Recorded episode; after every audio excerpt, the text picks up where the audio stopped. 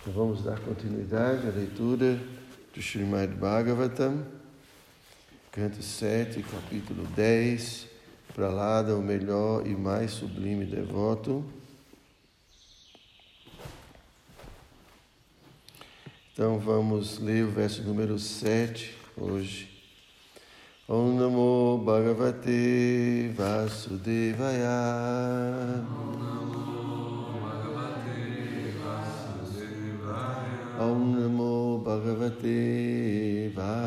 Vasudevaya. Om Namo Bhagavate Vasudevaya. Om Namo Bhagavate Vasudevaya. Om Namo Bhagavate Vasudevaya. Jadi dasyasi me kamam varam stvam varadhashava kamanam ridi asom roham bhavatastu vrinivaram. Já disse, dá-se quereis dar-me a mim. Kamam, algo desejável, varam, como vossa bênção, tuam vós, Varada Rishabha, ó Suprema Personalidade de Deus, que podeis dar qualquer bênção. Kamanam, de todos os desejos de felicidade material, ride no âmago do meu coração. Asamuroham, que não haja crescimento. Bhavataha, a vós, tu então, vrine, oro pedindo, varam, tal bênção. Então, tradução, significado, dados por divina graça, Srila Prabhupada. Ó oh, meu Senhor, vós sois o melhor dos outorgadores de bênçãos. E se realmente quiserdes conceder-me uma bênção desejável, então, oro a vossa onipotência, que no âmago do meu coração não haja desejos materiais significado. O Senhor Sri Chaitanya Mahaprabhu ensina-nos como orar para podermos obter as bênçãos do Senhor. Ele diz: Nadhanam Najanam Nasundarim Kavitam Vajagadisha Kamaye Mama Janmani Janmanishvari Pavatad Bhakti Ahaitu Kito aí. Ó meu Senhor, não desejo que me deis alguma riqueza nem muitos seguidores, nem uma bela esposa, pois todos esses desejos são materialistas. Porém, se tiver que pedir-te alguma bênção, oro que em qualquer forma de vida em que possa nascer, não haja nenhuma circunstância em que eu esteja destituído do transcendental serviço devocional a ti. Os devotos sempre estão na plataforma positiva, em contraste com os mayavadis, que querem tornar tudo impessoal ou vazio. Ninguém pode permanecer vazio, shunyavadi. Ao contrário, todos sempre possuem algo. Portanto, o devoto, situando-se no lado positivo, quer possuir algo e essa posse é muito bem descrita por Prahlad Maharaj, que diz: Se devo receber alguma bênção vossa, oro que no âmago do meu coração não haja desejos materiais. O desejo de servir a suprema personalidade de Deus não é absolutamente material. Shira Prabhupada aqui, Jai. Namo Vishnu Padaya Krishna Pristaya Putale Shumaduri Dayananda Goswami Jinamine Namo Vishnu Padaya Krishna Pristaya Putale Srimati Bhakti Vedanta Swamini Jinamine. Vamchakaupatirubhyascha Kripasindu Vyayevacha Patitanam Pavanebhyo Vaishnavibhyo Namo Namaha.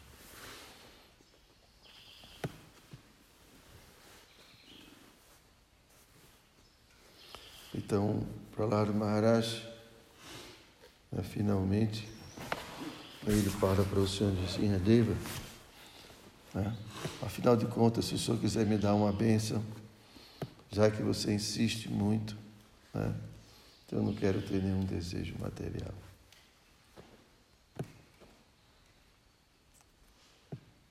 Aí aqui, Prabhupada está citando o Senhor Chaitanya Mahaprabhu, que ensina-nos, através do Shik Shastaka, né, como a gente deve orar a Krishna.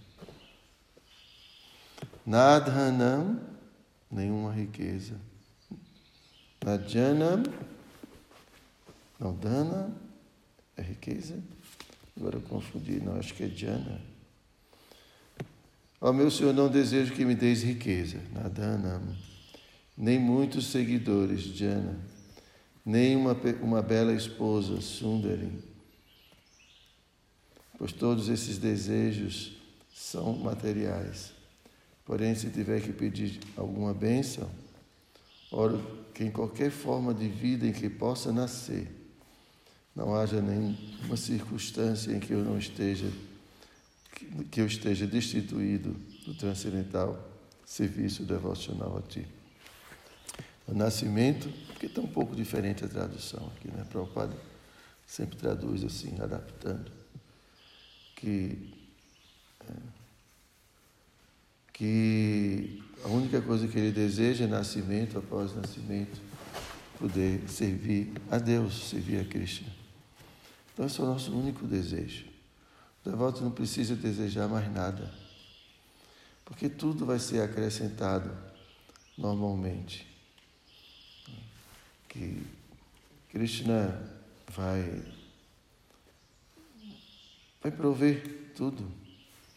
Então, a única coisa que o devoto deseja é simplesmente servi-lo. É, então, o Para fala que o devoto não incomoda Krishna com coisas materiais. Às vezes a gente, se vai na casa de alguém, pelo menos uma pessoa assim, discreta, uma pessoa sensata, quando está na casa de outrem, não gosta de incomodar, né? Você gosta de incomodar pedindo isso, pedindo aquilo, exigindo que eu quero comer isso, eu quero comer aquilo, quero um colchão assim? Faz. Normalmente a gente não quer incomodar, a gente não faz exigência. Então também com Cristo a gente não faz exigência. A gente deixa Cristo muito à vontade. Na verdade, a gente está no mundo dele, né? tudo é dele. A gente está aqui hospedado né, nesse mundo. Então, a única coisa que o devoto realmente pede a Krishna é que nunca esteja destituído do seu serviço devocional. Essa é a única coisa, porque se o devoto está ocupado em serviço, ele está bem, ele vai estar tá feliz. É... Claro, quando eu estou dizendo isso, repetindo, a gente não está dizendo que nós vamos ser irresponsáveis. Mas o devoto, ele trabalha, se ocupa no seu dever, mas ele não estabelece como, como prioridade da sua vida a, a, as questões materiais, porque isso se resolve. Isso não é a principal preocupação.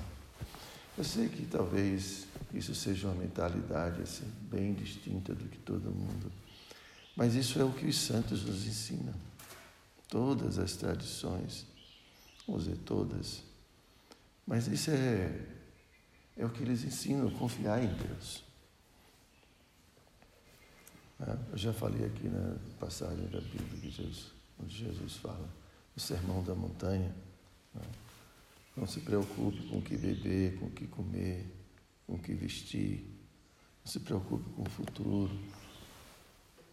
Já basta você trazer os problemas já basta, já basta os problemas do presente para você trazer problemas do futuro que você nem sabe se, vai, se vão existir.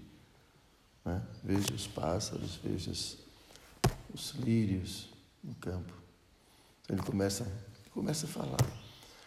Claro que a gente precisa, isso a gente não pode forçar ninguém a agir dessa forma.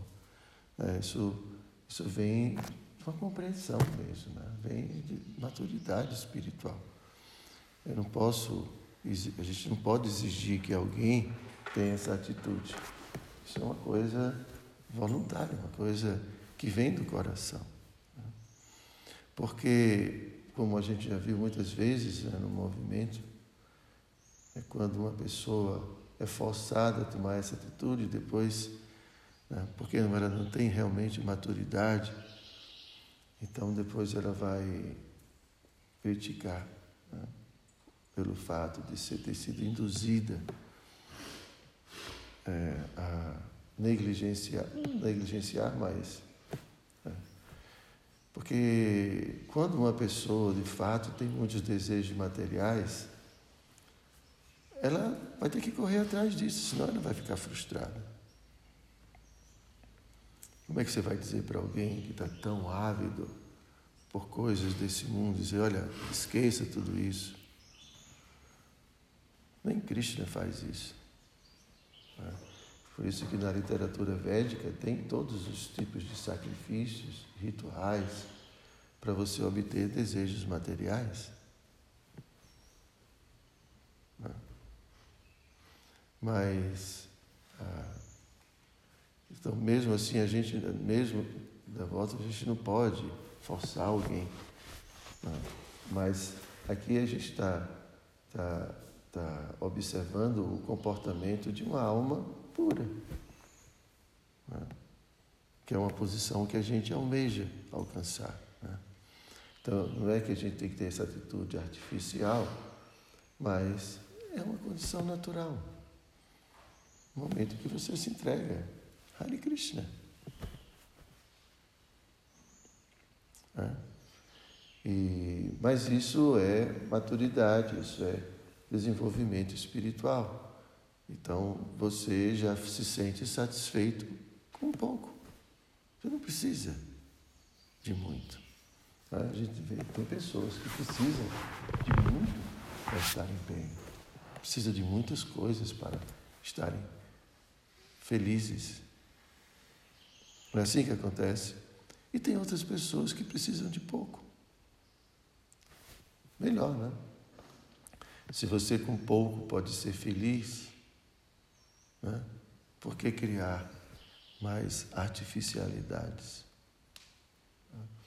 Então, é, Prabhupada fala na Bhagavad Gita que um sábio, ele fica bem com um copo d'água, tem alguma coisa, acabou, feliz tem. Tem mais aspirações. Então, por isso que eh, isso é decorrência né, da felicidade interior. O devoto já encontra felicidade nisso, nas pequenas coisas. Ele não precisa se sofisticar para isso. Né? Então, por isso que Prahlada Maharaj falou, ele está falando com a própria personalidade suprema, e ele diz aqui, o outorgador das melhores bênçãos. Né? Quer dizer, que Krishna que você podia dar qualquer bênção para ele que ele quisesse. Inclusive, Nishinadeva vai dar uma bênção material. Né? Mas é interessante que quando Krishna dá essas bênçãos para os seus devotos, ele fala: olha, você vai é obter um reino, mas você não vai se confundir com isso. Ele deixa claro, né? Com Dhruva Maharaj foi a mesma coisa. Dhruva Maharaj não queria nada, não queria nada. E Krishna né, deu uma bênção para ele, deu um planeta e ele ia governar esse planeta durante, sei lá, milhares de anos. Mais opulência do que o do Senhor Brahma. E você não vai se confundir com isso. Né? Também é, o Tanapada. Não. Quem é? Priyavrata Maharaj. Ele, acho que é Priyavrata Maharaj, que ele era devoto, ele estava meditando na floresta, ele não queria mais também se envolver com nada, mas o irmão dele morreu ele precisava administrar, ele não queria de jeito nenhum. Então pediram para o senhor Brahma vir e convencê-lo. Ele falou: Olha, você é um devoto, então se preocupe, não, você não vai dar a bênção de você não vai se influenciar. Porque esse é o principal problema. É. principal problema de se envolver com o mundo é se influenciar com o mundo. Então os devotos não querem isso. Não querem mais se envolver. Querem agora servir a Krishna e pronto. Mas ter que fazer algumas coisas. Agora, Vichala, você vai ter que ser o presidente da República. Meu Deus, Maharaj, não quero isso. Tira essa bênção, afasta essa bênção de mim. Né? então, assim, tem, tem bênçãos que são mais maldição do que bênção, né? Então, é, é, essa, essa simplicidade ela é uma, uma bênção, na verdade, para o devoto. É uma grande conquista. Porque a gente pode ter paz e pode ser feliz com muito pouco. Então, a única coisa que o Pralada pede é que eu possa sempre estar servindo. Porque estar sempre servindo a Krishna é, significa que eu já superei todos os obstáculos desse mundo material. Esse mundo material já não me, não me convence de nada. Não, não me convence, não me atrai, não. Né? Para estarmos ocupados nesse serviço devocional constantemente, né? citando outro verso do, do Chique Shastaka, né? o verso anterior, onde Chaitanya Mahaprabhu fala, né? Trinada Pisa, Nityana, que você se mantém sempre cantando os santos nomes, quer dizer, sempre servindo a Krishna, quando você é mais humilde que uma folha de grama, quando você é mais tolerante que uma árvore, quando você não deseja respeito de ninguém, você está sempre pronto a respeitar todos os seres, assim você está no estado de consciência que você pode sempre cantar, você pode estar sempre servindo e nunca se desviar para qualquer coisa pelo nosso orgulho, por nossa vaidade, por qualquer coisa. Então, estar sempre servindo a Krishna significa que eu já alcancei a perfeição. Já consegui ultrapassar todos os obstáculos desse mundo. Né? Então, aqui a gente está aprendendo qual é o verdadeiro é, a verdadeira bênção, né? o verdadeiro objetivo da nossa vida. É, é isso. Ok? Vocês têm alguma pergunta? Alguma dúvida? Um comentário? É tudo simples, né? É? Hein? Entender praticar que é difícil. Por que, que praticar é difícil? Porque não entendeu direito. Hã? Porque não entendeu direito. É porque realmente a gente não está em, em, condições de praticar tudo isso. Isso aqui é o verdadeiro avanço espiritual. Verdadeiro avanço espiritual é faz com que a gente faça tudo isso naturalmente, normalmente. Foi o que eu estava falando. Por isso que na literatura védica existe tantos sacrifícios, rituais, para que a gente possa, de uma forma religiosa, satisfazer nossos desejos materiais, até que eles deixem de existir. Porque o processo é gradual. Assim como, por exemplo, a gente sabe que amar a Deus é a perfeição, mas a gente não consegue amar amar as outras pessoas, porque a gente não está apto para isso. Tem, a gente tem, ainda tem muitas coisas que não, que são um obstáculo. Então, esses obstáculos são os nossos verdadeiros inimigos. Esses obstáculos são, são, são o que nos impedem de alcançar aquilo que a gente entende que é a perfeição da nossa vida. Então, por isso a prática espiritual. A prática espiritual, a vida espiritual é nos, nos dar essa condição, nos favorecer a que a gente possa viver naturalmente essa vida espiritual. Então, por isso que a gente nunca pode abandonar a vida espiritual. Por mais difícil que esteja, né? porque cada um de nós tem uma herança, mas é uma herança maldita, uma herança de, assim, de negativa, de atividades, de muitas atividades negativas. Então, é, a gente vai precisar de um tempo para poder se purificar, poder avançar espiritualmente. Então, o devoto nunca deve desistir, por mais difícil que esteja. A gente está no barco, já está no barco, então só tem que continuar. Às vezes, dentro do barco, o capitão fala: Vamos lavar o convés, vamos cortar a batata, tem um saco de batata, tá, vai. Mas é melhor estar no barco do que estar fora.